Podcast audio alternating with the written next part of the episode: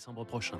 Réservez dès maintenant au 02 99 40 75 00 ou sur talasso-saintmalo.com. Radio classique.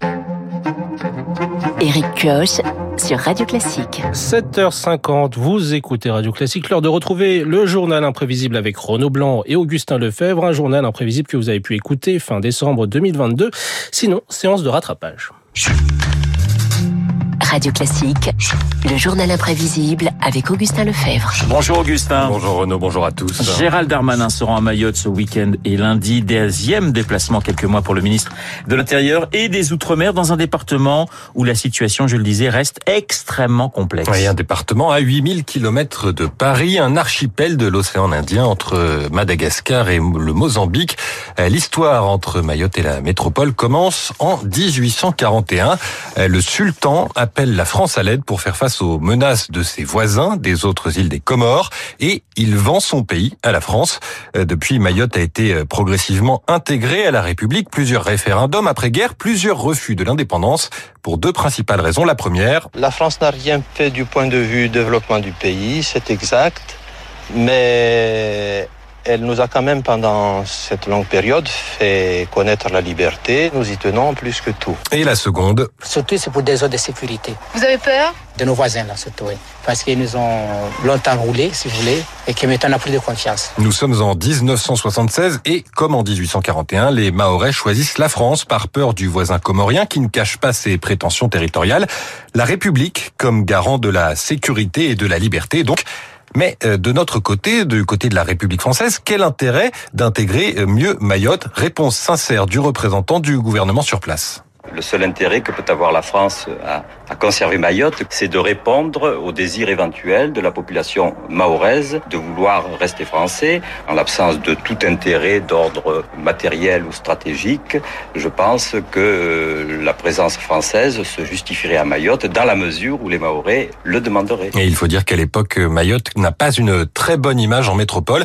Exemple avec un reportage de TF1. Attention, vous allez pouvoir remplir toute votre grille du bingo des clichés. Quand le Transal de l'armée de l'air se pose sur la minuscule piste d'Aoudzi, on a un peu l'impression de revenir 500 ans en arrière. Mayotte, qui deviendra peut-être un jour le centième département français, en sera peut-être le plus beau, mais sans conteste le plus pauvre. Une grande partie des 40 000 Mahorais vivent dans la misère, mais apparemment tout au moins heureux, complètement ignorants des pollutions de la vie moderne. En attendant, Mayotte la sauvage se met peu à peu à l'heure de la métropole. Bref, pour résumer, un archipel de sauvages, sans aucun intérêt ni stratégique ni matériel, pour laquelle la France ne fait pas grand-chose.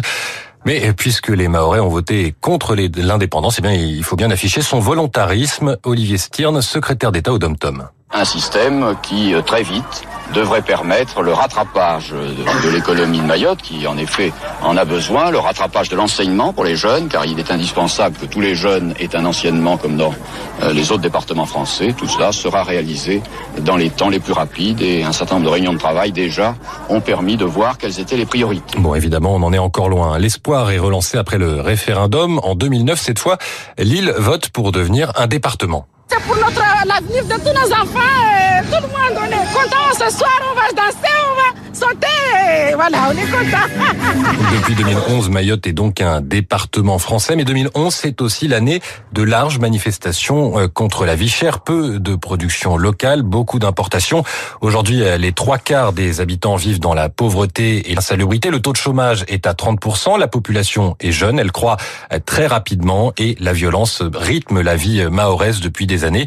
Il y a encore un mois, il a fallu envoyer des renforts face à l'intensité des affrontements entre bandes. Certains élus locaux parlaient de risque de guerre civile. Sur place, les forces de l'ordre ont de plus en plus de mal à contenir ces émeutes.